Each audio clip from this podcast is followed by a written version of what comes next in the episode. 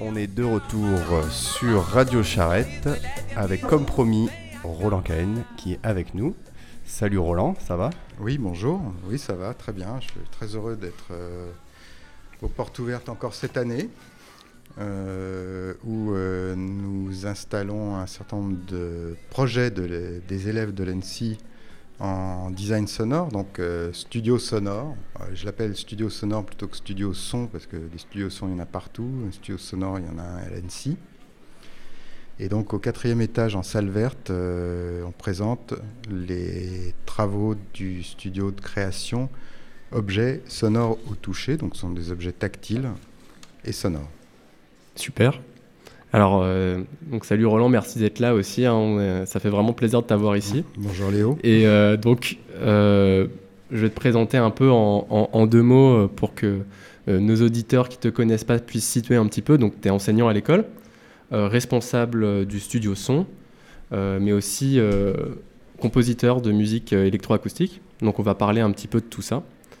donc tu as été l'élève de Pierre Schaffer. On dit comme ça, Pierre Schaffer Schaeffer. Schaeffer, Schaeffer, autant pour moi. Donc pour ceux qui connaissent pas Pierre Schaeffer, il est un peu à la, musique concrète, à la musique électroacoustique, ce que Elvis Presley est au rock. Et pour ceux qui ne savent pas ce que c'est la musique concrète ou bien la musique électroacoustique, Retenez simplement que avoir été l'élève de Pierre Schaeffer, c'est ça donne une, une stricte crédibilité qui renverrait Booba à la, au cours d'éveil musical euh, de la crèche de quartier. Donc, Juste pour dire quand même quelque chose sur la musique concrète, et ça c'est quelque chose qui est formateur pour moi, c'est que quand on dit qu'on a parlé de musique concrète, à partir du moment où, au lieu d'écrire des partitions qui seraient ensuite jouées par des instruments, on a commencé à enregistrer les sons, à les couper, à les monter comme des objets tout d'un coup, en fait, la musique qui était une chose abstraite, un petit peu comme le dessin d'architecture, est devenue une chose concrète comme la fabrication d'un objet. Donc un lien évident avec, euh, le, design industriel. Bien sûr. Euh, donc on va parler un petit peu de tout ça, mais euh, d'abord j'aimerais te poser des questions sur ton rapport à la radio. Il me semble que tu as commencé même par faire de la radio. Oui, quand j'étais adolescent, j'ai été membre des ateliers de Radio France et euh, donc j'ai pu euh, comme ça m'initier à la radio et je suis devenu complètement passionné donc par la radio et par le son en général. Donc qu'est-ce que c'était les ateliers de Radio France? Qu'est-ce que tu as fait dans... C'était la maison de la radio Oui, c'était Louis Dandrel qui est d'ailleurs un petit peu l'initiateur du monde du design sonore en France qui à l'époque était directeur de France Musique. Il était très jeune. Il avait été mis à ce poste, on n'a jamais vraiment compris euh, pourquoi Et il a fait ce qu'il a appelé la, ce qui s'est appelé la réforme de France Musique, c'est-à-dire qu'on est passé un petit peu de la, vieille école où euh, on, écoutait, on programmait de la musique à une nouvelle euh, époque pour France Musique où on commençait à discuter de la question de qu'est-ce qu'était la musique, entendre des nouvelles musiques, entendre des musiques contemporaines, des musiques euh, différentes du jazz, par exemple, qu'on n'entendait pas jusque-là. Et puis, euh, parmi ces idées, il y avait cette idée de faire euh, des ateliers d'improvisation et de composition avec des jeunes, des enfants, des adolescents. on avait à notre disposition des ensembles de percussions. On pouvait accéder quelquefois à des studios avec des réalisateurs ou sans. Et créer un petit peu comme à l'ENSI, avec cette liberté de, créativité, de création euh, et un encadrement euh, de gens passionnés euh, des projets radiophoniques ou musicaux. Génial. Et est-ce que tu peux nous présenter du coup un peu ton parcours depuis ces ateliers de France Musique jusqu'à l'arrivée à l'ENSI En quelques mots, comment tu es arrivé ici? Alors, déjà, moi j'étais un, un, cancre à l'école. J'ai eu d'assez sérieuses difficultés avec l'enseignement. Euh, il se trouve qu'aujourd'hui, je suis prof, enseignant, comme beaucoup de gens qui ont eu des difficultés à l'école. mais que, euh, par ailleurs, il y a une chose qui m'a absolument passionné, c'est justement de, euh, d'essayer de faire autrement que ce que j'avais vécu. Voilà. Et j'ai eu quelques modèles, heureusement, qui m'ont un peu permis d'aller jusqu'au bac. Mais, et donc, j'étais pas parti pour une carrière universitaire. Donc, j'ai suivi j'étais au conservatoire de, Paris, à la classe de Schaeffer, et puis ensuite j'ai monté une association avec des amis qui s'appelait Espace Musical. Et l'idée c'était de travailler sur la, spatialisation, sur, le, sur la manière dont le son pouvait être distribué dans l'espace. Donc des musiques qui, qui, travaillaient sur cette notion d'espace. et ça, c'était en quelle année En 81. Et puis, euh, on a fait des concerts. Euh, en parallèle, moi, j'étais passionné de théâtre. J'ai aussi euh, étudié avec Daniel Mesguich, qui à l'époque s'occupait d'une petite école alternative dans ce qui est aujourd'hui les, entrepôts de, qui se trouvent au quai de la gare, donc le, les silos. Ah oui. Les frigos, voilà. Les frigos, c'était au frigo. Et puis ensuite, euh, j'ai commencé à faire des, projets de création musicale et de, création théâtrale. J'ai fait partie de compagnies diverses et variées. Et très vite, j'ai commencé à enseigner la composition musicale électroacoustique en 83. Et c'est quelque chose qui m'a complètement passionné. D'abord à Amiens avec Pierre Besvelval, on a créé un studio. Ensuite, j'ai créé un enseignement à l'université de Lille 3. Et ensuite, j'ai créé un studio à Montbéliard, donc où euh, pendant Là aussi, à chaque fois une dizaine d'années, j'ai enseigné avec des élèves qui étaient des élèves de conservatoire qui s'intéressaient à la musique électroacoustique. Et puis en 2000, euh, par un hasard un peu étonnant, euh, l'association Art 3000 euh, dont je faisais partie s'est retrouvée à la rue. On en a parlé, Léo. Et parce que des politiques forcément très bien intentionné, euh, s'était arrangé pour couler l'association financièrement. Euh, et, euh, et l'association s'est retrouvée hébergée, a été heureusement hébergée par l'ENSI. L'ENSI qui à l'époque cherchait à développer la, création numérique à l'école. Et donc, grâce à cet hébergement, j'ai pu rencontrer les enseignants de l'époque de l'ENSI, Thierry Defer, Christian Barani, euh, et quelques élèves comme euh, Stéphane Villard. Euh, et avec eux, on a imaginé en fait de créer un studio sonore. Et le studio sonore faisait partie d'un projet qui était le studio des cinq sens. Et donc, et ce que je trouve assez génial, c'est qu'à l'époque, quand Thierry Defer, qui était un, un rêveur, un doux rêveur, imaginait le studio des cinq sens, euh, je me disais, oui, les cinq sens, euh, oui, très bien, mais encore. Et puis aujourd'hui, je me dis, bah oui, euh, en fait, les cinq sens, c'est pas un sens plus un, plus un autre, plus un autre, plus un autre. C'est cinq sens ensemble. Et c'est devenu en fait un sujet qui est un de mes principaux sujets de recherche autour de la multimodalité, des dispositifs multisensoriels, et euh, notamment de la conception et du design de ces dispositifs.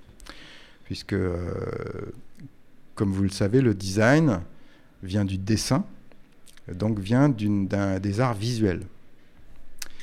Et euh, pour moi, ça a toujours été un problème. Parce que moi, je suis nul en dessin.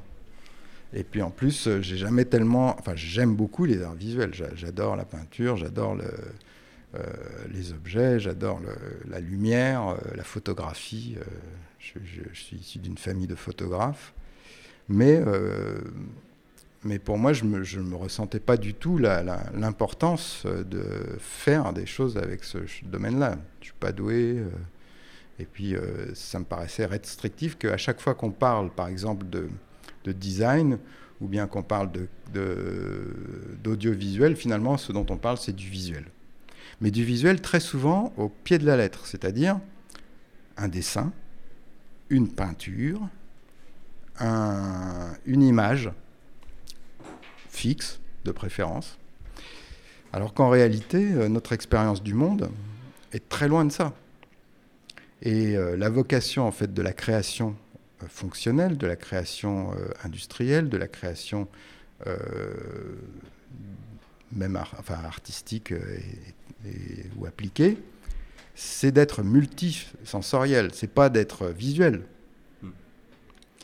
Et donc, euh, d'où l'importance en fait du son, ne serait-ce que pour euh, être un petit peu l'épine dans le tendon d'Achille du visuel, l'audiovisuel comme euh, l'appelait Pierre Schaeffer. donc je remonte un peu aux sources. Et donc voilà, comment faire en sorte d'amener cette dimension multisensorielle dans la conception Et c'est pas seulement une question comme ça, ah oui, on va devenir euh, designer multisensoriel. Non, parce que ça n'existe pas. Aujourd'hui, on ne sait pas le faire. Donc c'est pas seulement un sujet de création, c'est un sujet de recherche on ne sait pas le faire, mais en même temps, euh, c'est-à-dire que est-ce qu'on sait le faire vraiment d'un point de vue, euh, est-ce que c'est un débouché économique euh, C'est peut-être une question qu'on peut poser. Débouché économique dans le sens, est-ce qu'il y a un marché du travail pour ce type de, profil Je ne sais pas. Encore que, je pense que maintenant, si on regarde les profils des étudiants, on est de plus en plus à être passé un moment dans ton studio, de plus en plus à avoir fait de la vidéo. On est de plus en plus en fait à, présenter nos projets à la fois avec euh, bah, du son, de la vidéo, euh, du, toucher, on fabrique des maquettes évidemment. quand on en discutait l'autre jour, on disait peut-être qu'il nous manque juste l'odeur, l'odorat. Et, du coup, je pense que ça a probablement répondu un peu à, ma troisième question, que c'est en fait c'est un peu ça la, mission du studio à l'école, c'est justement essayer de, former des, créateurs plus complets dans leur dans leur rapport, euh, tout simplement bah oui, je crois que tu as parfaitement répondu euh, à cette question-là, parce que je crois qu'il y a encore beaucoup à faire. Alors, évidemment, le, champ du design multisensoriel ou multimodal, parce qu'on différencie. quand on parle de multisensoriel, on parle de ce qu'on perçoit, donc ce qui rentre de l'extérieur vers soi. C'est-à-dire l'odorat, l'audition, euh, mais quand on parle de multimodalité, en fait, on ajoute une autre dimension qui est l'articulation entre ce qu'on perçoit et ce qu'on produit. C'est-à-dire, par exemple, là, en ce moment, on se regarde, on s'écoute, mais moi, je parle, toi, tu écoutes, et euh, tout à l'heure, c'est toi qui parleras et moi qui t'écouterai. Euh, par ailleurs, on peut produire des gestes pour illustrer que les auditeurs n'entendront pas, mais que nous voyons. Par exemple, on peut se faire des signes. Donc il y a plein de niveaux qui sont en jeu. Dans la conduite automobile, pour prendre un exemple assez euh, iconique comme ça, euh, il y a plein de, Toutes les perceptions sont en jeu. C'est-à-dire que quelquefois, on ne regarde pas le levier de vitesse quand on change de vitesse. On n'a même plutôt pas intérêt à le faire. Par contre, euh, il est préférable de ne pas regarder le téléphone quand on, roule. Mais par contre, on pourrait l'entendre. Euh, donc d'où euh, les kits mains libres et autres dispositifs qui, existent, qui ne sont pas forcément la panacée, qui peuvent poser des problèmes de sécurité, mais qui existent et qui sont mieux que quelqu'un qui doit en même temps tenir son téléphone, le regarder et parler et répondre à... Hmm. Voilà. Et en plus, naviguer, j'en parle même pas. Donc voilà, toutes ces questions-là, en fait, euh, bah, peuvent être vraiment euh, intéressantes pour le design. Et forcément, on est obligé de se les poser de façon transversale et interdisciplinaire, mais aussi multisensorielle ou multimodale, en entrée, en sortie, en articulation, en parallélisme, en succession, etc. Ce qui est intéressant dans, dans ton approche, c'est que euh, que ce soit Léo ou moi, on fait de la musique à côté. Et, euh, moi, quand je suis arrivé à l'ENSI, ça a été le. Enfin, ma lettre, euh, je, parlais de ça justement, que ce qui m'avait amené au design, c'était avant tout la musique. Parce qu'en fait, quand on est musicien, on, comprend que on, on, met en. On met en place et on, accorde les choses entre elles pour euh, avoir un tout à la fin qui soit cohérent. Et euh, il n'y a pas que l'esthétique qui compte, comme tu disais. Il y a aussi quelque chose de, l'ordre de, qui est plus qui peut rappeler des choses et tout ça. Je pense que le, design il est là en fait. On propose pas qu'une esthétique, on propose une, une expérience quand on parle d'expérience utilisateur. Et donc en fait c'est des fois quand on parle du studio son ou studio photo ou studio vidéo qui sont à l'école, les gens de l'extérieur ou euh, des gens qui ne comprennent pas pourquoi, dans une école de design, euh, il est important d'avoir un studio euh, sonore, un studio photo et un studio vidéo. Mais pourtant, ça a une vraie cohérence quand on t'entend parler de même de ton parcours en fait. Mm. On comprend vraiment le. Alors si je puis me permettre, Gaëtan, de, rebondir un petit peu sur ce que tu viens de, sur la perche que tu viens de me lancer, qui t'a été un peu provocateur. moi, je me sens pleinement artiste et je me sens également pleinement designer. Euh, pour moi, c'est deux choses qui sont très différentes, mais qui sont complètement complémentaires et qui peuvent euh, aller euh, de pair, quelquefois même s'hybrider, dans certains cas, par contre, il ne faut pas les confondre parce que là, ça risque de faire des dégâts. Mmh. quand on doit faire de l'usage, bah, il faut être pertinent en termes d'usage. Quand on fait œuvre, bah, la question de l'usage reste plus réduite. Mmh. Mais néanmoins, elle n'est pas complètement absente. Et moi, je suis, con, je, suis je pense que la question de la fonctionnalité en art euh, est quelque chose de très important. Elle est souvent ignorée, même euh, volontairement écartée, mais euh, il y a un contexte d'usage. C'est-à-dire que, par exemple, un concert, c'est pas la même chose qu'une diffusion radio. en musique, il y a aussi la notion de projet. C'est-à-dire que on ne peut pas complètement déconnecter la création artistique de la fonctionnalité, du projet, de l'usage. Donc les méthodologies de la création artistique, si on peut parler comme ça, ce qui est un petit peu limite, euh, sont très proches des méthodes de design. Euh, quelquefois, elles peuvent s'en écarter radicalement, mais très souvent, en fait, les, questions sont les mêmes. Et euh, si on veut comparer en fait la création d'une œuvre artistique avec la création d'un objet fonctionnel, euh, une commande de design laissera très peu de liberté en termes d'usage, mais énormément de liberté en termes de réponse euh, humaine et formelle, de contexte par exemple.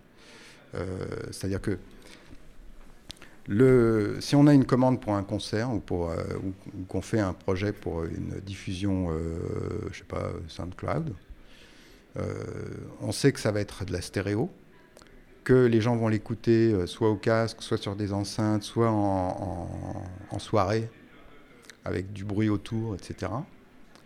Donc on, aura un champ, un champ de, de fonctionnalité d'usage limité. Mmh. Si on pose au designer la question euh, comment faudrait-il, quels, quels, sons faudrait-il produire pour euh, permettre de s'endormir, par exemple? Pour, euh, Eh bien, la réponse, en fait, elle peut prendre des contextes différents. Elle peut prendre des situations d'usage différentes. C'est-à-dire que ce qu'on gagne en liberté en art, on le perd en fonctionnalité. Et inversement, en mmh. design, ce qu'on gagne ce qu'on perd en contrainte, euh, on va le gagner en liberté, on va gagner de la liberté par ailleurs. C'est-à-dire, il y a une espèce de, je pense pas qu'on puisse dire que la, voilà, que la création artistique soit plus libre que le design, que la hmm. contrainte soit plus forte. La liberté se met pas au même euh, niveau. Elle n'est pas au même endroit. Et euh, du, du, coup, ça m'amène un peu. J'aimerais te poser quelques questions sur ton travail de compositeur. mais d'abord, je suis obligé de te poser une question qu'on pose à tous nos invités. Euh, qui a trait à la charrette. Et d'ailleurs, euh, tu ah l'as très bien dit, euh, les méthodes et l'univers artistique et celui du design dans, ces méthodes peuvent se, se rencontrer régulièrement. Et donc, la charrette, qui est une méthode bien connue du design, est-ce qu'elle est commune chez les compositeurs? Est-ce que tu charrettes? Alors, moi, j'aime pas la charrette. T'es ordonné. J'aime bien la radio charrette. Hein. j'aime pas la... Non, c'est pas que je suis ordonné, c'est que, euh, en fait, euh, si je dors pas, je suis bon à rien. Donc, euh, déjà, c'est pas facile, mais si en plus je ne dors pas, c'est pas terrible. Donc, en fait, j'essaye d'éviter les charrettes. Il y en a forcément. Mais j'ai essayé de m'éloigner de la culture de la charrette, au sens où je vois mes amis architectes se débattre pour euh, gagner quelques points sur un concours euh, dans les dernières nuits ou les derniers jours ou minutes qui, précèdent le livrable. Ça, c'est quelque chose que j'ai vraiment beaucoup de mal à faire. Par contre, euh, j'essaie d'être assez rigoureux dans l'organisation, d'anticiper au maximum les projets, les, finalisations, les, phases de finalisation de projets. Euh, et euh, le. Euh, bon, bien sûr, je peux faire des week-ends, même quelquefois des soirées ou des matinées très tôt, voire des nuits courtes des choses comme ça. Mais j'essaie d'être un peu stratégique parce que sinon, ça ne me convient pas. Est-ce que le, le, pour ne pas s'arrêter, parce que c'est ce qu'on disait un peu tout à l'heure avec les, coordinatrices, c'est que en fait on ne sait pas quand s'arrêter. C'est le problème du, designer, c'est que on lui donne une heure pour faire un projet, il met une heure, on lui donne six mois, il met six mois. Il y a pas de. Bah, c'est-à-dire que le propre du design étant l'itération, euh, si on nous donnait 30 euh, ans, on tournerait en boucle pendant 30 ans euh, pour arriver à, dessiner un vase ou une chaise ou whatever en fait. Et, les dernières minutes de la 30e année. ou peut-être pas. À mon avis, c'est pas forcément mieux. Ça, ça dépend. Quelquefois, y a, en, faisant, en polissant la matière, en, la, repassant, en modifiant des petites choses, etc., on l'améliore. Et puis d'autres fois, on finit par la détruire. Hmm. Donc, euh, c'est toujours une problématique, même en art contemporain, c'est une problématique assez, complexe parce qu'il y a beaucoup d'artistes aujourd'hui qui considèrent qu'une œuvre finalisée, une œuvre finie, euh, est une œuvre morte. Alors qu'au contraire, une œuvre euh, esquissée, une œuvre en cours de, process, est une œuvre qui laisse la place en fait à l'interprétation à la reprise, à la, réattribution, à la euh, euh, réinvention. Voilà, donc c'est des questions qui sont euh, assez difficiles, enfin pour lesquelles. Il faudrait expliquer ça aux architectes, hein, qu'ils arrêtent de charreter jusqu'à pas d'heure, en fait. Oui, qu'ils laissent les, murs en béton. D'ailleurs, ça se fait dans certains pays, hein, mais pour des raisons qui ne sont pas forcément applicables partout. Mais sur la, sur la performance, euh, c'est marrant parce qu'on on, revient toujours, mais sur le, fait qu'une œuvre, elle est, euh, quand elle est vivante, comme tu disais, elle est, plus riche. Euh, ça s'est posé la question en musique pour le jazz qui a, qui, qui a, qui a, qui a pas voulu être enregistré pendant longtemps, enfin qui voulait parce que ça perdait quelque chose. Donc il y a il y a toujours en fait ce, ce, truc qui plane. au final, la musique, elle nous a, elle a quand même pas mal attrait au design dans, dans ses méthodes mm. ou à l'art. Mm. Mais tu vois, par exemple, par rapport à cette question du, jazz, il y a beaucoup de paradoxes. Parce que moi, en musique électroacoustique, euh, la musique que je fais maintenant, c'est ce, que j'appelle la musique cinétique. Donc c'est quelque chose que j'ai développé euh, très, très tôt, mais qui s'est petit à petit euh, précisé avec les années. C'est cette idée de, de, créer une musique avec un son en mouvement dans l'espace, en mouvement, en position, où la, l'articulation, la forme dans l'espace est vraiment au cœur de la musicalité même. Et pas juste euh, mm. Une immersion ou un effet spécial ou euh, euh, comme dans Star Wars avec les, vaisseaux. voilà, c'est des effets, quoi. C'est, juste. c'est pas, c'est pas de la musique en soi. Mm. On, ne cherche pas. par exemple, la musique va plutôt chercher à, à, voir ce qui est identique et différent, à construire de la forme par rapport aux différences entre les, les sons. Bah là, de la même manière, qu'est-ce qui se passe quand on, quand on crée de la, de la différence euh, et de l'ordonnancement entre les formes, entre les positions, euh, entre les dimensions, entre les étendues, entre les diversités, entre la distribution, les, les, les modalités de distribution dans l'espace, etc. Comment est-ce que ça, ça peut faire partie intègre de la musicalité même? Donc euh, voilà, c'est ça qui m'occupe. Et ben, typiquement, c'est de la musique sur support. C'est fait en studio, c'est mmh. diffusé sur des haut-parleurs, et pourtant, on ne peut pas l'enregistrer. Mmh. Parce que l'événement, le moment où c'est produit, eh bien, c'est unique. Donc là, j'ai donné un concert, euh, j'ai eu la chance de participer à un concert de l'INA GRM euh, euh, qui a été dans l'ensemble très bien accueilli dimanche dernier, euh, d'une pièce qui s'appelle Kinetic Design. Et voilà, je pense que j'ai réussi à montrer que, que cette approche de la musique cinétique était vraiment pertinente, parce que tout d'un coup, en fait, la musique sans corps prend corps dans l'espace. C'est comme si la pièce se mettait à avoir des formes, des, des espèces de, de, de fantômes, de, de mouvements, de formes, de sons. Et du coup, euh, la présence du musicien sur scène est même plus nécessaire parce qu'il y a cette physicalité du son hmm. qui, qui s'exprime un petit peu à la manière d'une chorégraphie euh, euh, sans corps, en fait. Hmm. Alors, comment on fait si on veut écouter une pièce eh ben, il, faut, il faut être au concert.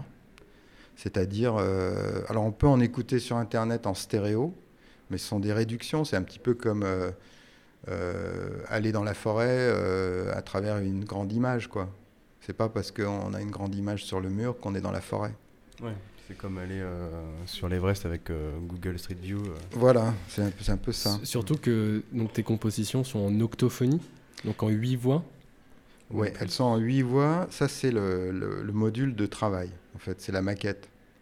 C'est- ce sur quoi je travaille. Mais ensuite, quand elles sont diffusées dans l'espace, elles sont diffusées sur des dizaines, des centaines, voire des centaines de, de haut-parleurs qui sont très ajustés, très précisément positionnés, de façon à ce que, quelle que soit la position du- du- de l'auditeur dans la salle, on ait une véritable expérience euh, de, de la matérialité du son dans l'espace. D'accord. Donc en fait, les... ces huit voix avec lesquelles tu composes, elles, te servent de point de repère euh, pour, pour savoir euh, environ euh, comment tu vas orienter le mouvement de ce corps dans l'espace. Mais ça peut être repris, un de ces points peut être repris par une dizaine de haut-parleurs. Oui. Oui, et puis c'est le squelette en fait. C'est la c'est le master. Mm. Mais derrière ça, en fait, il y a une expérience euh, de, de diffusion dans un espace réel. Avec les auditeurs, avec euh, la- la- l'acoustique des salles ou de l'e- de l'extérieur en plein air, c'est encore mieux, c'est magnifique. Ouais, c'est- Mais pour expliquer à nos auditeurs, euh, moi j'ai eu la chance de faire un, un semestre avec Roland où on a euh, construit une vingtaine d'enceintes et on a fait, on a pu euh, appréhender euh, euh, l'électroacoustique en, faisant déplacer des sons et en fait réellement euh, quand on compose, on a une musique qui a par exemple 5, 6, 7 sons. Euh, donc euh, euh, un violon, un piano, euh, une batterie, euh, et euh, on va les placer physiquement autour de nous. Euh, et donc c'est ça qui est intéressant, c'est vraiment, d'un coup, la musique devient euh, physique, enfin elle est déjà physique puisque le phénomène est physique, mais on peut placer des sons autour de nous et vraiment placer le piano devant nous et, euh, et, la, et la guitare derrière nous. Et, et là, d'un coup, euh, c'est une expérience qui, est, qui était, même à faire en fait, c'était assez intéressante. Alors ça nous ramène peut-être au studio de création, puisque donc là, le, en fait, c'était un studio expérimental qui s'appelait Upmix Café. Ouais.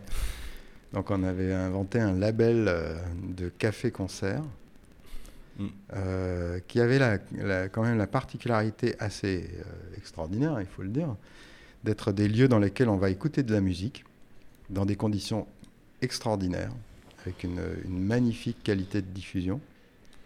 Et en plus, on a la possibilité de discuter avec ses voisins sans être gêné. C'est-à-dire qu'on peut à la fois se parler et écouter la musique en même temps. Ce qui n'est pas le cas dans la plupart des cafés-restaurants aujourd'hui. Donc, euh, bah voilà, on l'a fait comme tu l'as décrit, étant avec euh, de la multidiffusion, mais aussi là, on avait utilisé un procédé un petit peu haut de gamme euh, qui était la, la- la WFS, la Wave Field Synthesis, qui permet de localiser assez précisément des sources autour du champ de- du lieu d'écoute. pour euh, en fait ça peut entre ça peut placer le son grâce à de la synthèse entre deux haut-parleurs en fait on peut on a l'impression de l'entendre entre les deux haut-parleurs c'est juste par euh, par une un effet enfin c'est tout un processeur Alors, on était euh, et on était accompagné par cette entreprise que, que Roland connaissait et qui nous avait accueillis et qui nous avait euh, on a eu la chance de pouvoir euh, même écouter des choses chez eux et tout ça qui était assez assez forte ouais. Et on avait fait le rendu sous forme de café. Ouais. Et on avait, on avait fait un café et on avait euh, servi à boire aux gens et écouté de la musique, écouter nos compositions. euh. Et les compositions étaient en multipiste. Et ce qui était intéressant dans le rendu, c'est qu'on a commencé par des choses euh, assez douces. Mm. Donc, euh, bon, d'habitude, sur les choses douces, on peut parler, c'est facile. Puis on est monté, monté en intensité, en densité, jusqu'à de la trance. Ouais. Ouais. Puis ça, on fait est. par Lancelot. Voilà. Ouais. Oui, euh, Personne n'a pris de LSD. euh, Non, non. juré. Non. Et, et puis ensuite, on a fait une deuxième euh, écoute. Et on a séparé le public en deux parties. Une partie qui était plus écoute musicale, une partie qui était plus discussion. Mm. Puis on a monté de plus d'IDB. Mm. Donc euh, là, euh, ça, ça bastonnait. Et on s'entendait. C'était, euh, ouais, ouais, c'était, On l'expérience était, était- vraiment bien, Ouais. euh, bien Ouais. faite, ouais. Génial. Et alors, euh, du coup, là, on est sur le, sur le studio. Oui, on peut peut-être écouter quelque chose. Ah, bah, J'ai un petit problème de. En fait, il faudrait que j'utilise ton ordi. Eh bah, vas-y, mais qu'on a un problème entre Mac et PC qui ne s'aiment pas. Ah, Mac et PC, on, va, on on fera une chronique un jour, Mac et PC, on sera obligé de se passer par là. Euh, mais en attendant, j'ai- plein d'autres questions à te poser. hein. Euh, le, donc le studio euh, a été, euh, on va dire, le théâtre de plusieurs radios euh, qui ont été à, ton origine ou à l'origine d'élèves aussi. Et notamment de, aussi d'autres personnes comme Véronica Rodriguez, qui est la, la générale en chef des portes ouvertes depuis de nombreuses années, et qui tout d'un coup est arrivé vers moi et m'a dit Roland, on va faire une radio aux portes ouvertes. Et ça a commencé comme ça. Et euh, est-ce que tu peux nous parler un petit peu de l'historique de, ces radios euh, du coup? C'était la première radio, cette radio pour les portes ouvertes, la première radio à l'école? Alors, euh, c'était la première fois qu'on a vraiment été un petit peu radical par rapport à cette question de la radio, parce qu'il y a eu plein de projets où on a fait de la radio, on avait fait des web radios en 2000 avec le master multimédia. Et puis ensuite, il y a eu quelques projets qui prenaient la forme de, des formes radiophoniques. Donc on pourra peut-être en écouter quelques-uns. Et puis, euh, effectivement, en 2013, euh, on a commencé avec les, portes ouvertes. Et à ce moment-là, s'est créée une, association d'élèves qui s'est appelée Radio Toki et qui était euh, un groupe avec Zoé Ergueter, Marie Fournier, il y avait Yvan, il y avait Grégoire Chaler, il y avait un certain nombre d'é- d'élèves qui étaient euh, rassemblés autour de cette association. Et euh, ils se sont passionnés pour, la radio. Et ils ont fait des heures et des heures de programme. Et ils ont mis au point des techniques euh, très intéressantes de programmation radiophonique. Ils ont créé ensuite des émissions régulières sur le web. Et c'est devenu vraiment un, sujet à part entière de, de- des pratiques de l'école. Il faut dire que euh, à peu près à la même époque, on a commencé aussi à, avoir des, à trouver des radios euh, web dans pas mal d'écoles d'art en France, notamment euh, aux Beaux-Arts du Mans, où euh, Philippe Langlois, qui était euh, responsable de- des enseignements design sonore, avait monté une, une radio et qu'il est venu nous, faire part de son expérience, parce que lui-même est un, homme de radio. Il était euh, à l'origine des ateliers de création radiophonique de Radio France enfin pas à l'origine, mais en fait, il a, on a été les responsables pendant plus de dix ans. Donc, on a eu des conseils euh, éclairés euh, qui nous ont permis vraiment de, construire ce, projet. Et puis, par la suite, on a, on a monté d'autres projets de radio. Donc, il y a eu par exemple La Criée. Euh, on pourra peut-être en écouter un petit extrait euh, sur le web, euh, qui était fait par Alexandre Poisson et Gweno Le Gagné. Alors là, c'était assez intéressant parce qu'ils s'étaient- ils avaient fait le, le pari de, Plus rien. de faire une émission hebdomadaire ou mensuelle, je ne sais plus, On on euh, autour de, de la marée, de la criée de poissons. Voilà, c'était un sujet autour de- des, marins. Alors c'était un peu une anecdote pour leur permettre de parler d'autres choses, euh, mais pas que de design non plus.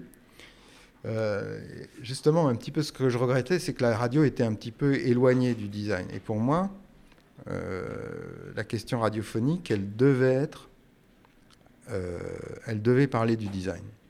Pourquoi? Bah, Pour une raison très simple, c'est que en design, j'ai toujours trouvé que le discours sur le design, et notamment le discours des designers, était euh, peut-être pas suffisamment développé. C'est-à-dire que il y a un petit peu des choses qu'on dit souvent, qu'on dit tout le temps, qu'on répète. Euh, mais il y a plein de questions qui ne sont pas adressées de manière euh, approfondie. Alors il y a des chercheurs, bien sûr, euh, il, y a des, gens extraordinaires qui écrivent des livres fabuleux sur le design, des réflexions de fond, etc. Mais je trouve que cette réflexion à l'école n'était pas suffisamment portée. Et donc on a proposé en, en 2014 un studio euh, expérimental euh, sur la question de la radio du design. Comment faire en sorte que les, les, élèves de l'école, les élèves de l'ENSI, à travers la radio, euh, prennent la scène.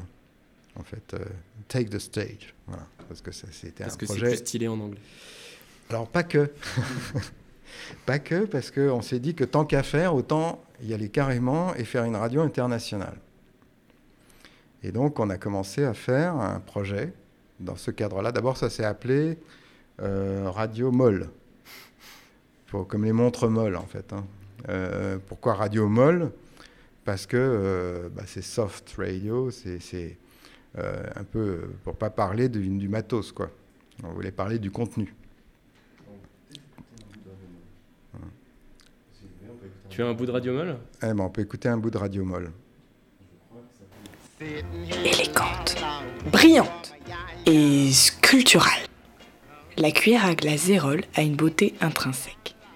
Mais si son design, œuvre de Sherman Kelly, est resté inchangé depuis son apparition en 1935, c'est qu'il répond parfaitement à la tâche ultra simple qui est la sienne. Servir de la glace. de glace, c'est un très bon métier. Dans les années 1930, la glace cessa d'être un produit de luxe pour devenir une denrée disponible et bon marché. Grâce à des avancées industrielles, comme le procédé de réfrigération en continu. Cependant, à la sortie du congélateur, la glace est souvent dure et difficile à racler ou extraire de son bac à la cuillère. L'invention de Kelly, qui se trouve littéralement au cœur de la cuillère à glace Zérol, c'est un noyau creux renfermant un antigel. Celui-ci conduit la chaleur corporelle depuis la main de l'utilisateur jusqu'au tranchant qu'elle aide à se frayer un chemin dans la glace. Le manche est à dessin épais afin d'abriter la chambre à antigel, mais aussi d'offrir une meilleure prise qu'une simple cuillère, ce qui est appréciable quand on a affaire à un produit glissant et prompt à vous glacer les doigts. Cette cuillère à glace de 18 cm 5 a pour autre avantage de servir de portion plus régulière qu'une cuillère ordinaire. Elle est aussi d'un entretien et d'un nettoyage beaucoup plus facile que ses concurrentes mécaniques étant d'une seule pièce, sans partie amovible. La cuillère Zérol présentait donc une avancée pour les glaciers, mais elle s'imposa aussi à l'esprit du consommateur. So good. On ne l'associe guère qu'à la glace, parce qu'elle ne sert à rien d'autre, et qu'elle est apparue au moment où la crème glacée industrielle devenait un produit de consommation universelle. Elle répond amplement à ce que la glace attendait d'elle. Son aspect brillant lui donne l'air d'un article de luxe, d'une pièce d'orfèvrerie plus que d'un ustensile de cuisine. Lisse, merveilleuse et absolument nécessaire, la cuillère à glace est empreinte de lettré éternel de la nostalgie. Au pays de il y avait une fille qui vendait des glaces citron et vanille. Au pays de Gaspé, il y avait un, garçon qui vendait des glaçons vanille et citron. Et on est de retour. Ah, euh, on a plus de. Moi, je, ne creuse pas. Non, j'ai pas de son. je ne sais pas. Peut-être qu'on m'entend. Qu'on m'entend. Donc, c'était euh, un extrait de la cuillère à glace Zérol. Euh, qu'on avait fait dans le, projet Radio Moll en 2014. Et ça s'appelle euh, La cuillère à glace Zérol de Mylan Vacher. Donc, alors on a eu beaucoup, beaucoup de, projets comme ça sur des objets de design, une espèce de design facts, et puis des sujets de réflexion plus poussés, qui nous ont amenés en 2015 à partir pour Milan, pour l'exposition universelle, et euh, avec toute l'équipe de Radio Toki, de Radio Moll, et puis plein d'élèves d'autres écoles de design, des membres du MEDES, donc du Master euh, of European Design, dans lesquels on avait, euh, avec l'équipe de Radio Toki, organisé des workshops en amont de cette rencontre à Milan, pour euh, développer en fait des pratiques radiophoniques en Europe, dans les autres écoles de design, et essayer de se réunir ensemble autour de la conférence Cumulus 2015 et de l'exposition universelle pour parler du design avec des designers, avec des chercheurs et avec des élèves en design. Et donc ça a donné un projet qui s'appelait EU Design Radio. EU Design Radio. oui, EU, euh, U et euh, EU comme, voilà. comme l'Europe. Ce que j'ai compris. Non, je pense qu'il y, a plein, il y a plein de choses euh, après ça. C'est que du coup, on se pose la question du futur de Radio Charrette. Quel futur pour Radio Charrette? Que deviendra la radio une fois que, que nous aurons quitté l'école Ferons-nous encore des, des, des, charrettes pour Radio Charrette? Euh, Peut-être que tu as une idée là-dessus. Ça m'évoque aussi euh, la question de, de l'enseignement et, et d'une manière générale, l'enseignement en, France qui passe énormément par l'écrit. Euh, et, je pense que c'est quelque chose qui, qui traumatise euh, beaucoup d'élèves qui en fait euh, vont pas forcément, sont pas forcément faits pour ça. tout le monde n'est pas fait pour une, un apprentissage uniquement par l'écrit. Et, et même qu'on voit en fait que l'ENSI est justement un peu l'antithèse de ça, c'est-à-dire que quand on est au lycée ou au collège, il y a le professeur qui, qui parle euh, et, le professeur demande euh, à l'élève euh, s'il a bien appris sa leçon et éventuellement l'élève répond mais s'il a été invité par le professeur. Et, en fait à l'ENSI c'est complètement l'inverse. C'est l'élève qui va voir le professeur et qui, qui, va lui poser une question. Et, et donc ça c'est un rapport qui est en fait beaucoup plus... à mon avis, proche en fait de ce qui se passe un peu naturellement dans un rapport euh, lié à l'oralité et, euh, au sonore, euh, et, qui, à mon avis, est vecteur aussi d'une pédagogie plus performante.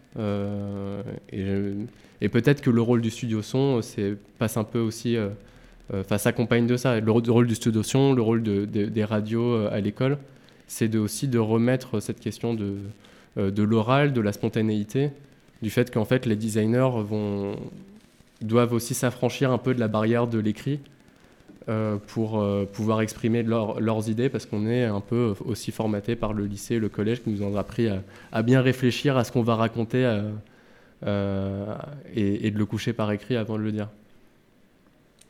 Oui, je pense que c'est une question complexe. C'est-à-dire que pour moi, l'écrit reste quelque chose de très important. Euh, et je pense que dans, un, dans une pratique euh, éducative, euh, comme dans une pratique de, l'échange avec les autres, mais notamment une, pratique de, marquer en fait des projets, de construire des projets, on ne peut pas vraiment se passer complètement de l'écrit. Euh, c'est pas souhaitable et plus les gens vont être capables de s'exprimer avec l'écrit, je dis pas de suivre les canons de l'écrit, parce qu'en général c'est une mauvaise idée, euh, mais de, pouvoir maîtriser euh, l'écriture ou une forme d'écriture, plus ils seront à même en fait de, porter leur, euh, leur, action plus largement. C'est pas toujours vrai, hein, heureusement. En même temps, je trouve que ce que tu dis est très important et que si on se contente de l'écrit, il euh, y, a, quand même un problème parce qu'il euh, y a beaucoup de formes de l'écrit qui sont incompatibles avec les contenus qu'on veut porter. Donc, euh, une des choses qui m'avait vraiment fasciné chez, Pierre Schaeffer, c'était le, solfège de l'objet sonore. Alors, ça l'a pas empêché d'écrire des gros pavés littéraires de, quelques centaines de pages mais par ailleurs, ce, solfège était euh, des disques, c'était des sur disques. Et donc, euh, ce qui était assez génial, c'est que c'était le langage qu'il utilisait pour parler de ce, de ce qu'il faisait était ce qu'il faisait. C'est-à-dire qu'il utilisait le son pour parler du son et pas l'écriture pour parler du son. De la même manière, on peut se poser la question en design et se dire, voilà, est-ce que euh, l'écrit est la meilleure manière de parler du design? Euh, Certainement que non. Il y a beaucoup de choses du design qui sont très faciles à exprimer à travers une image, à travers une immersion en réalité virtuelle, à travers un son, par exemple, ou une parole, un échange, plutôt qu'avec de l'écrit. Et puis inversement, l'inverse existe aussi, c'est-à-dire qu'il y a une réflexion sur le design qui va être peut-être beaucoup plus structurée si elle est portée sur une feuille de papier par un, écrit euh, construit, euh, médité, précisé, avec des concepts, etc., que par des échanges verbaux. C'est-à-dire que je pense qu'il ne faut pas être trop, ni trop simpliste, ni trop euh, mono, euh, voilà, monobloc. Quoi. J'ai l'impression que le design est tellement transversal et tellement multidimensionnel qu'il faut arriver à prendre en compte ces différentes dimensions. Ces différentes dimensions. C'est-à-dire qu'à la fois être dans l'oralité, mais aussi dans le support, dans l'enregistrement, dans la captation, euh, dans la diffusion, dans l'échange, dans la parole, donc dans l'écoute. Donc l'écoute étant absolument indispensable, et c'est même la base en fait. Je veux dire, un designer qui n'est pas capable d'écouter une commande ou une, euh, euh, une demande, voilà, c'est pas possible quoi. Mm. à la rigueur, un artiste, bon, non, je ne devrais pas dire ça. Mais, mais, ça pose la question du, format, en fait. Chaque euh, projet a un format euh, dans lequel il va le mieux s'exprimer, ou en tout cas euh, le plus facilement, ou, et le, être compris par tous. Enfin, en même temps, tu prêches des convertis. On a fait tous les deux, Léo a fait son mémoire en, en vidéo et j'ai fait mon mémoire en audio, donc on était on est là pour nous on sort des on, a décidé de sortir des formats établis et de l'écrit en même temps, on y revient toujours à l'écrit. Et en même temps, on, passe toujours par de l'écrit, en fait. C'est juste que j'ai l'impression que, en fait, l'écrit qui est préalable à une euh, création ou une diffusion radiophonique ou un, film, il est beaucoup plus malléable et moins arrêté, en fait, que euh, qu'un écrit euh, qui est celui d'une thèse ou d'une plutôt théorique parce qu'en en fait on se rend compte que voilà voilà pour préparer l'interview j'écris des questions et puis en fait on se rend compte que je vais pas forcément les suivre comme euh, peut-être une partition de jazz qui partirait complètement dans un solo interminable mais qui serait génial en plein milieu du, du, morceau et qu'il faudrait euh, juste essayer de, suivre ça. Et euh, pour, pour un film c'est pareil en fait au dernier moment où on va enregistrer le, une voix off par exemple, on va se rendre compte qu'il y a un truc qui sonne pas et du coup, on va en continuellement modifier le texte. Et peut-être que l'oralité, en fait, euh, propose le lien, justement, entre l'oral et l'écrit, et en donnant plus de part aux autres sens, tout, en conservant euh, l'écrit, euh, permet de, justement, peut-être même aller plus loin, en fait, dans cette question de l'écriture, en le rendant plus vivant et plus, une, matière plus malléable. Oui, je, je, suis tout à fait d'accord avec ce que tu dis. Euh, on a développé à l'école, euh, notamment à l'initiative d'Armand Béard, un, ensemble de réflexions autour de l'écriture. Mais euh, donc lui, il a parlé d'écriture de création. et puis il y a eu aussi le studio écriture, donc dans lequel en fait l'approche de l'écrit est complètement différente. C'est-à-dire écriture de création, c'est quelles sont les modalités de l'écriture en design et d'écriture qui peuvent prendre toutes les formes, c'est-à-dire des formes graphiques, des formes euh, écrites, euh, des formes sonores, des formes euh, de notation, de transcription, des formes de scénarisation, etc. Donc je pense qu'il il y a cette dimension en fait de préempter, en fait, de, de préassembler, de, de, de, noter, en fait, de, c'est pour ça qu'on dit écrire, mais on ne trouve pas vraiment des mots, en fait, parce que c'est, on revient toujours à cette idée d'écrit alors qu'en fait c'est beaucoup plus large que ça. C'est-à-dire qu'on on, préconstruit quelque chose à travers une métaphore, euh, une représentation ou une notation euh, en amont de la fabrication ou du développement de quelque chose, d'une idée par exemple, conceptualisation, intention, euh, description, définition, etc. Il y a plein de termes comme ça dans le, projet. Tout ça, c'est un peu de l'ordre de l'écriture au sens euh, un petit peu métaphorique euh, qu'emploie Armand Béard. Et puis derrière ça aussi, il y a l'écriture elle-même, c'est-à-dire comment la pratique de l'écrit, comment on va dessiner des lettres et des mots. Alors ça, c'est le studio écriture. Qui est un studio de création, c'est-à-dire qu'on va travailler avec des poètes contemporains souvent, qui sont des, des auteurs et qui interviennent ici à l'école dans le cadre des studios d'écriture. Pourquoi? Parce que effectivement, comme vous l'avez dit, il y a des gens qui ont, plus ou moins de facilité avec l'écriture. Il y en a pour qui c'est une discipline quotidienne, il y en a pour qui c'est une facilité parce que euh, ils ont une, je ne sais pas, un don euh, hmm. inné ou appris, euh, acquis pour, pour l'écrit. C'est pas le cas de beaucoup de gens à l'école. Hein. C'est pas le cas. Il y a un bon tiers de dyslexiques à l'ENSI. Mais c'est pas pour autant qu'il faut, qu'ils renoncent. C'est ça l'idée du, du, studio d'écriture, c'est de dire que, en fait, on, on a peut-être pour beaucoup d'entre nous, si on n'est pas forcément des écrivains nés, une capacité d'inventer notre propre manière d'écrire. Parce que qu'est-ce qui va faire que un designer dans, un, dans, un, dans une présentation de projet pour essayer de convaincre un, auditoire ou un décideur va apporter la bonne réponse Ça peut être le dessin, ça peut être l'écrit, ça peut être la parole. Euh, par exemple, hein, il peut y avoir d'autres cas de figure. Celui qui va avoir sa pratique, une pratique de l'écriture et de la conceptualisation par le texte, qu'elle soit parlée, qu'il soit parlé ou qu'il soit noté. Euh, il n'est pas obligé de faire euh, thèse, antithèse, synthèse, euh, de faire un récit en trois parties, de, de, développer un argumentaire avec dialectique ou de voilà. Il peut très bien être un poète et tout d'un coup, ce qu'il va dire va toucher. Ça va toucher au cœur le décideur ou l'auditoire. Euh, il peut évoquer des images, peut-être avec des mots quelquefois euh, sont un peu déconnectés les uns des autres. Euh, c'est pas la, En fait, c'est ça. Souvent, on est, on est bloqué au niveau de l'écrit, non pas parce qu'on est incapable d'écrire, mais parce qu'on nous a mis tellement de, règles devant nous sans, sans les expliquer. Parce que qui pourrait me dire aujourd'hui parmi vous ou parmi euh, même des, élèves à l'université, même en littérature, pourquoi thèse, antithèse, synthèse? Pourquoi ce plan-là plutôt qu'un autre? Qui pourrait m'expliquer pourquoi?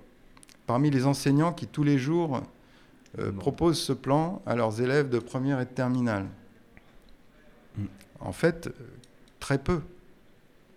Pourtant, il y a des raisons. Mais il y a d'autres plans. Et ah par exemple, la poésie, c'est un super plan.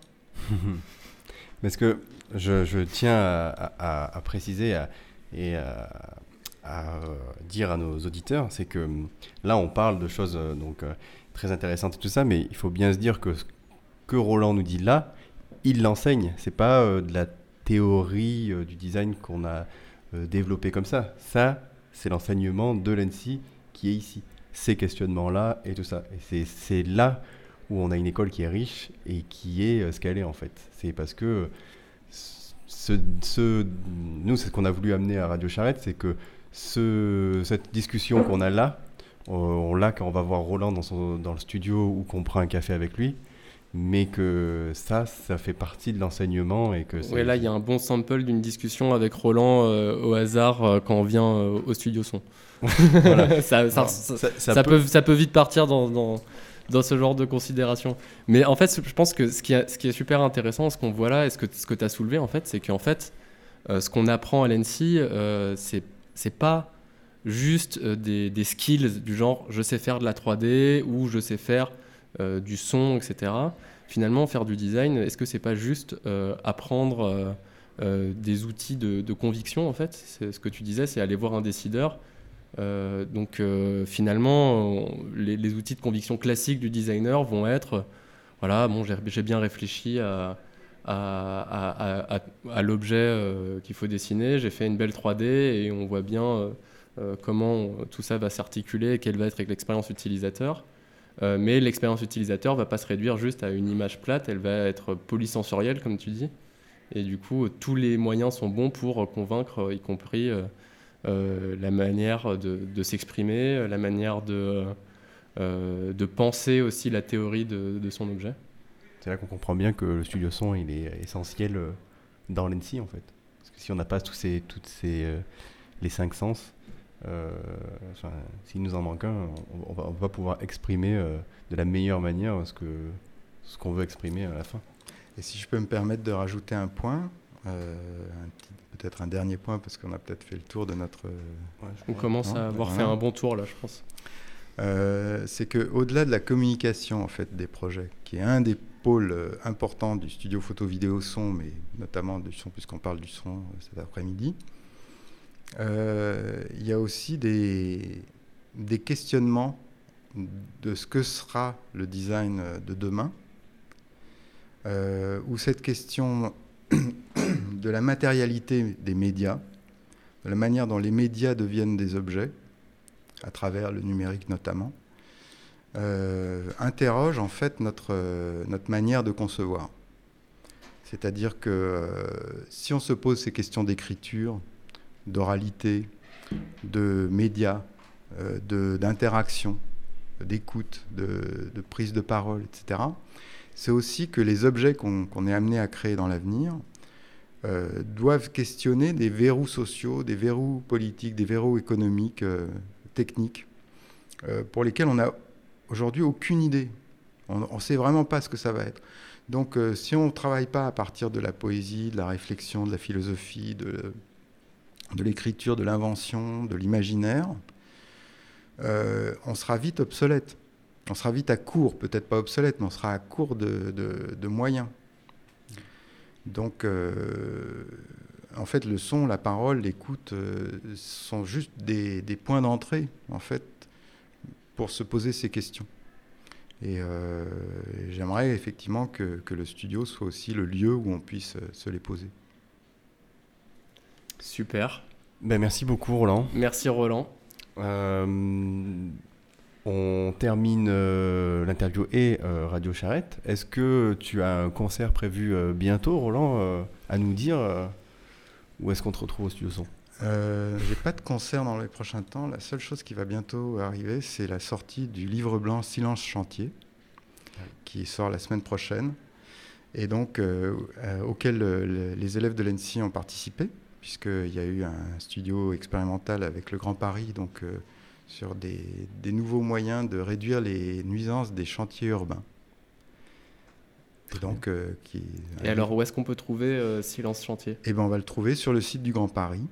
Et puis bientôt sur la page HAL de l'ENSI, donc les archives ouvertes, et puis sur la page de la recherche de l'ENSI. Et dans toutes les bonnes librairies un jour alors j'espère, pour l'instant euh, le tirage est un peu cher parce que c'est un livre de 350 pages avec plein d'illustrations. un petit message à Yann Fabès au passage.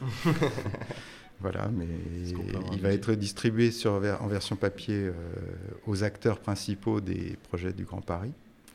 Et puis on en aura une version PDF euh, très facilement accessible. Il suffira de taper livre blanc silence chantier en espérant qu'un jour les chantiers deviendront silencieux. Ok, ben merci, on, mettra ça dans les, euh, dans les notes de l'émission.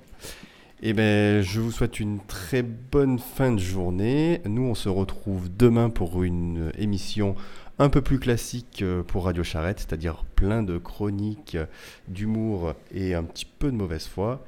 Donc, on se retrouve euh, demain à 13h30 avec tous les membres de Radio Charrette. Allez, bonne journée.